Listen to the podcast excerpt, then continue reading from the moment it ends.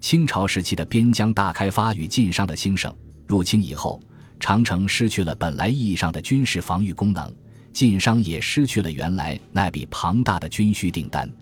但清王朝协调和少数民族关系的过程，不仅有和平友好的交往，也有剑拔弩张的战争。例如，清康雍前三朝投入军费达一两的征伐准噶尔的战争。对负责提供军需的晋商来说，是一个非常巨大的推动。晋商凭着长期为大军提供军需的经验优势，以及巨大的资金和地理优势，又一次紧紧抓住了这个机会。绵亘百年的战争使大批山西商人成为军队后勤供应的重要支柱。他们甘冒危险，不畏艰难，追随军队远征蒙古草原和天山南北路的戈壁沙漠之中。在清军获胜的欢呼声中，他们自己也赚了个盆满钵盈。不仅如此，为大军提供军需，还使晋商得以进入从未进入的蒙古、新疆、东北等边疆民族地区。不同的生产方式之间渴望着贸易，这意味着一个巨大的市场在向他们招手，等待着他们去开发。许多商人因此而起家，例如山西祁县桥是商人集团的富盛工商号。发迹于包头，正是因为在清代乾隆初年，为了供应驻防军队的粮秣，从开设草料铺、经营豆腐制品、日用杂货供应当地蒙汉居民开始发家，发展成为包头地区首屈一指的钱庄和当铺。山西太谷大盛魁的兴起也是如此。清康熙三十五年（公元一六九六年），山西太谷县的三个穷苦农民。随着康熙征剿噶尔丹的部队进入外蒙古乌里雅苏台及科布多，做肩挑小贩，供应军队的日用杂货。在噶尔丹叛乱被平定后，清军营地移驻大青山后的武川，他们又在山西的沙湖口开设商号，供应军需，因之致富而兴起。以后在蒙古科布多设立总号，专营对蒙古和俄国的边境贸易。边疆叛乱平定后。清政府还要留一定数量的驻军，为驻军提供粮草军需的任务又一次落到了深入大漠的晋商头上。尽管此时的军需不能同明朝相比，但毕竟是一笔数量不菲的长期的政府订单，可以说是清军在哪里驻防，山西商人就到哪里贸易；也可以说是商随军行，军赖商供给，商靠军生理，相互依存，互济为命。例如。规划今呼和浩特商业的繁荣，很大程度上就是靠军营贸易和运送军粮发展起来的。规划是军粮供给地，乌里雅苏台、科布多等驻军所需，或由规划驻粮拨运，或在规划城采买。规划距乌里雅苏台、科布多二城数千里，军粮运输是个困难。起初，官府为运粮，大量购进骆驼自运，因多系临时性质。反而耗费多于雇佣商人脚力，于是慢慢转变为靠雇佣商力运输。规划商人承运军粮，始自雍正十三年（一七三五年）向外蒙鄂尔昆运粮，每时给运价银七两。乾隆十九年（一七五四年）向乌里雅苏台运粮，比鄂尔昆又远十三站，每时共给银九两八千零。此次运粮两万石，共得运价十九点六万两。大大超过粮价，说明运输利润是很丰厚的。正因为此，规划的大商号有的养骆驼多达万只。这种情况一直延续到光绪初年，使左宗棠新疆平叛，由甘肃安西、肃州和规划三路向古城、金旗台运粮。规划、包头、宁夏商驼之运巴里坤者踊跃如常。随着蒙古、新疆、西藏的内附。如何管理多民族的国家，又成为清政府面临的一个棘手问题。游牧民族的出身经历使满清统治者认识到，和农耕民族稳定的生活方式相比，游牧民族的生活方式更为脆弱，更经受不住严寒气候的打击。欲彻底解决北部边疆安全问题，唯有发展边疆经济，改善游牧民族的生活。为此。康熙皇帝一方面大力赈济受灾的蒙古族等游牧民族，解决其最低限度的生活保障，还答应蒙古贵族要求，扩大中原和边疆地区的贸易，允许在边疆地区商誉颇佳的晋商进入大漠腹地开展贸易活动。另一方面，为了减轻蒙古游牧民族对中原粮食要求的压力，清政府还应蒙古王公贵族的要求，尝试着在有水源的可开垦的地方种植粮食，并招内地无地、少地的农民前往种植。这样逐渐将蒙古草原从单一的粗放经营的游牧地区变为农耕和粗放并存，且农耕的比例越来越高。随着清王朝用兵新疆，这一成功开发蒙古的经验也被运用到新疆、青海等西北边疆地区。随着大量内地民人进入边疆地区，一方面需要大量的农用工具和其他商品进入，另一方面边疆地区的特色产品。新开发出来的大量农产品也等待运出，这就给在广大的北部、西北、东北边疆纵横驰骋的山西商人提供了很大的市场空间，使晋商获得了其重要性绝不下于明初开中制明中期边市贸易铁制品开进之后的又一个巨大的商业机会。山西民人大规模地到边疆地区去，大约始于康熙三十二年（一六九一年）。得以山西右隅民人到归绥（今呼和浩特、包头地区）垦荒种田。户部尚书马齐等言：“臣等查勘右卫及右玉县与归化城相近，应移右卫人民出城外，另住郭内。即在城外开荒种田，但仍居住于城内。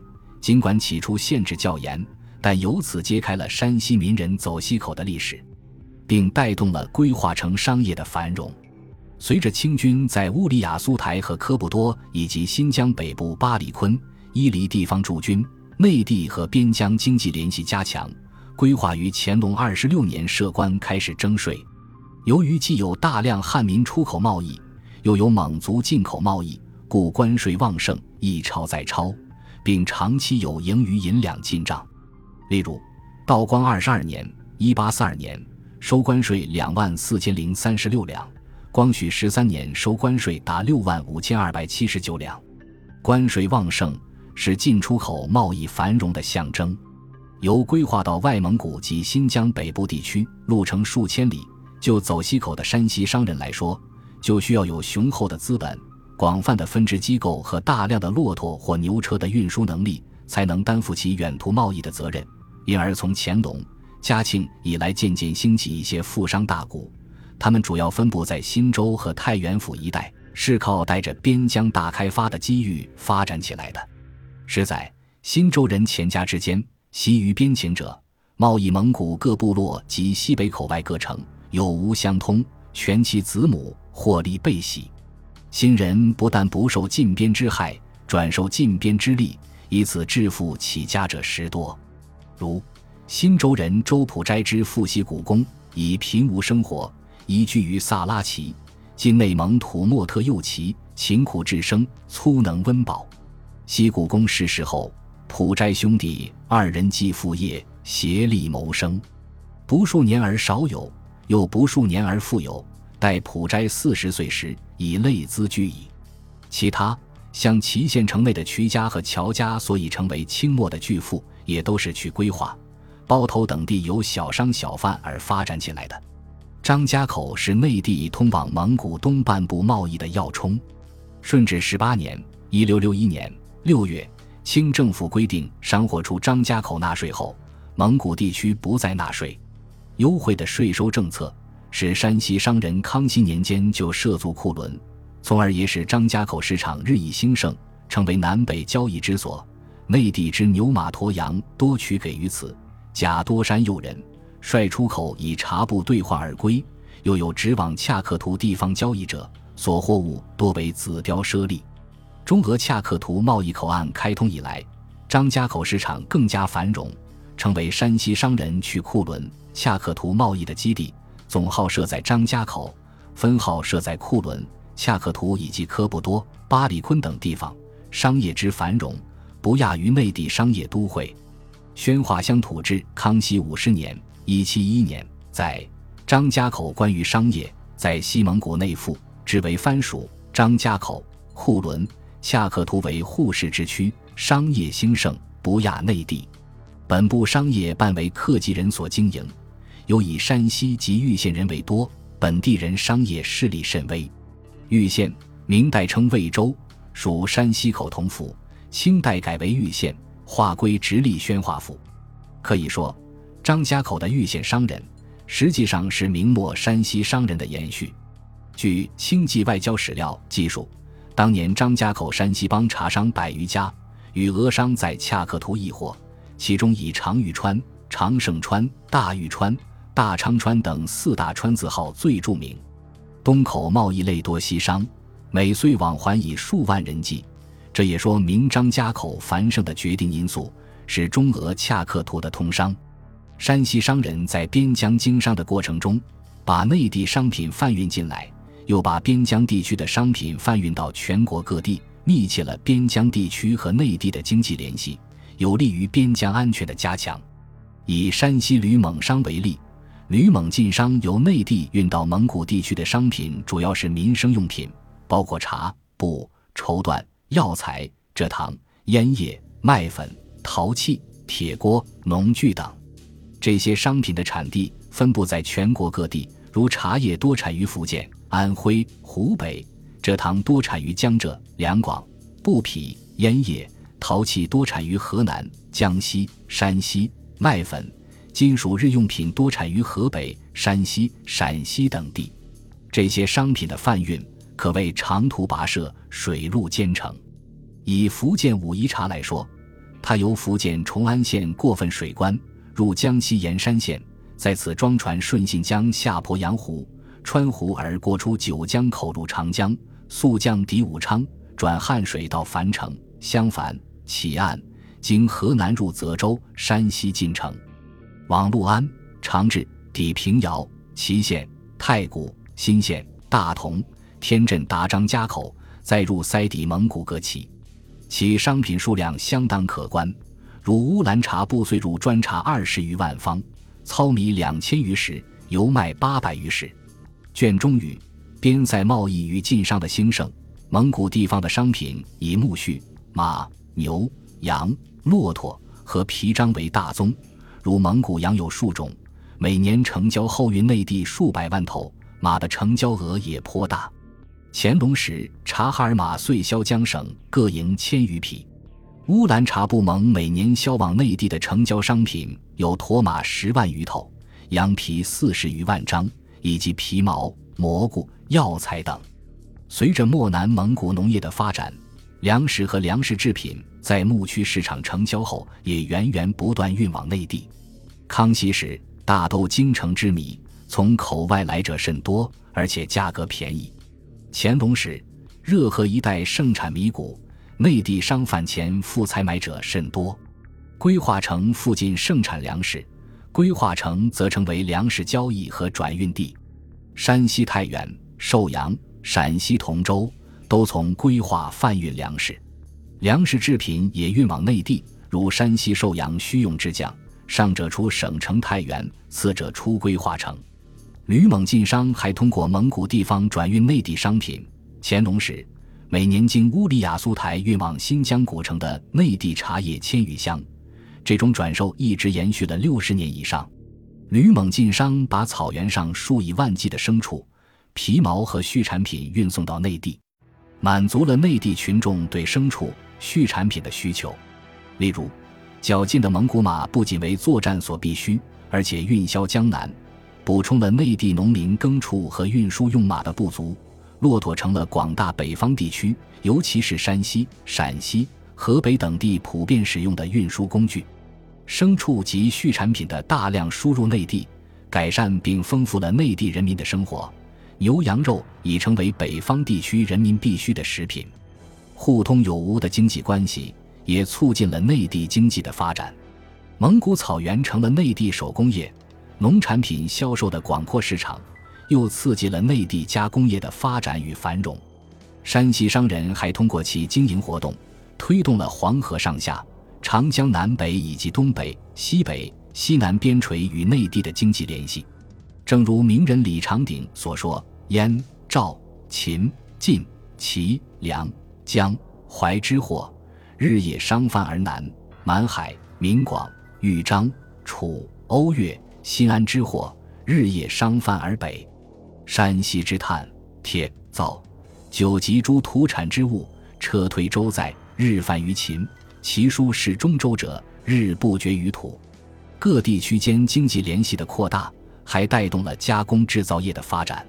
例如，在与蒙古族交易的过程中，吕蒙晋商自觉不自觉地把内地先进技术和文化传入了蒙古草原。由于蒙古地区是游牧经济区，原来基本上没有什么加工制造工业。十七世纪末，汉族手工业匠人随着吕蒙商人不断涌入塞外谋生。起初，这些工匠绝大多数是春至秋归，称为雁行客户。后来，他们逐渐在当地定居下来，开设手工作坊，从事熟皮、制毡、制鞋、酿酒、榨油、制酱油及制作蒙古包、首饰、鞍具、法器等。一些兼营手工业的吕蒙商还把熟皮子、擀毡子等技术带到牧区，促进了畜产品加工业的发展。再如，山西人山酿酒，尤以山西杏花村汾酒历史悠久，色香味俱佳。山西商人在经商中把酒的制作技术也传到了外地，带动了当地制酒业的发展。如东三省山东、茶、绥、甘各省地方，凡产有高粱、豆、米原料者，无不多有进士制酒，为之烧锅。西宁府属威元堡以青稞麦酿造烧酒。约始于明末，据说是山西客户以杏花村酿造技术始创，制为远烧酒，逐渐闻名远近。山西商人在新疆所造之烧酒称代酒，著名的贵州茅台酒，据传也是清朝时山西商人经商于茅台镇，依汾酒制法而兴。山西商人在边疆经营的过程中，还带动了一系列边疆城市的崛起，如蒙古的规划城。今呼和浩特、包头、库伦、乌里雅毛、科布多、多伦诺尔、恰克图；新疆的哈密、巴里坤、古城、伊犁、叶尔羌、金沙车、喀什噶尔、和田、阿克苏；东北的奉天、沈阳、齐齐哈尔、卜奎等地的开发，均与晋商的随军贸易或涉及国家安全的贸易有关。这反映了晋商在开发边疆、保卫国家安全中的作用，如。乌里雅苏台，蒙语为乌杨柳，本非集镇。康熙年用兵准噶尔，实为屯防要地。山西吕蒙商随军而进，乌里雅苏台的商业随之渐兴。雍正时筑城，乾隆时又增筑，成为喀尔喀蒙古首府。城西为商业区，有铺房千余间，商民二三千。该城经商者多为晋商，最著名的有大盛奎商号。克布多在外蒙古最西部，临伊克阿拉克湖，土壤肥沃。除畜牧之外，上产谷物，鄂外蒙、新疆之咽喉。同乌里雅苏台一样，晋商也是因有军队驻防而很早在此经商的。雍正八年（一七三零年）始筑城，乾隆三十二年（一七六七年）增筑，发展为城有市场、商贾遍集之城镇。科布多商人分精装。山西庄两大别，经营货物以砖茶、布匹为大宗，绸缎、钢铁、瓷木各器以及日用所需杂货、食物无不具备。由于乌里雅苏台乌、科布多两城甚为偏僻，为鼓励商人前来贸易，两地经商数十年概不纳税，故咸丰三年（一八五三年）科城十三家商人贸易数十年，蒙恩不征收税客。以此共捐银六千两，表示对皇恩浩荡的感激。至于山西商人在新疆地区的活动，首先是在哈密、巴里坤、古城地区及当今的哈密地区、昌吉回族自治州和吐鲁番地区的东部，是康熙末年随清军驻防而前往的。随着山西等内地商人进入新疆地区，当地的一些城镇商业得到发展。至乾隆中期。哈密近年客民多至二千余人，除鞋资贸易外，并有无业游民。巴里坤城乡内外烟户铺面，比劫而居，商贾毕集，近民尤多。在哈密、巴里坤古城的商人有一个突出特点，就是在贸易之外又出资本，认地开垦，发展农业生产。这里土润泉干，田多树茂，晋商看中这个地方，开渠引水种田。由于这里产粮多，价格低，生存较易，所以各处民人相虑而来者日益凑集。就连乌里雅苏台、科布多尔城的粮食来源，后来也由张家口转到这里。说到东北城市的诞生，与山西商人更是息息相关。奉天、沈阳亦称盛京，昔日土沃人稀，居民四体稍勤，抚养即足以自给，已故进城建商之习，甚至斥为攒块，比为利图，指使主使者甚少。而山西、直隶、山东、河南三江各邦遂分至塔来，反客为主矣。于是。奉天到乾隆时成为商贾浮凑之地，奉天商业所以迅速发展，是基于两个原因：一是这是盛京将军所在地，有大军驻扎，需要供给军需；二是这里是东通吉林、北接蒙古的通商要道，边外土产盐、麻、粮食，向来商民美于冬令，趁道路平坦之际，车运进半，分往各处贩卖，而南货物。已在赴北省及边外一带销售，是以来往车辆络绎不绝。在这里的山西商人多系太谷、祁县、榆次、徐沟、文水人，其次为平遥、太原、交城、介休、太平、广陵人。他们在奉天多从事粮食、棉布、绸缎、茶叶、杂货、典当、钱铺、烧坊以及后来产生的票号等行业。有相当的商业实力。齐齐哈尔、卜奎原本是个屯子，因是黑龙江副都统管辖的首府，有大军驻扎，才带来了商业的繁荣，成为蒙、汉、达斡尔族贸易的据点。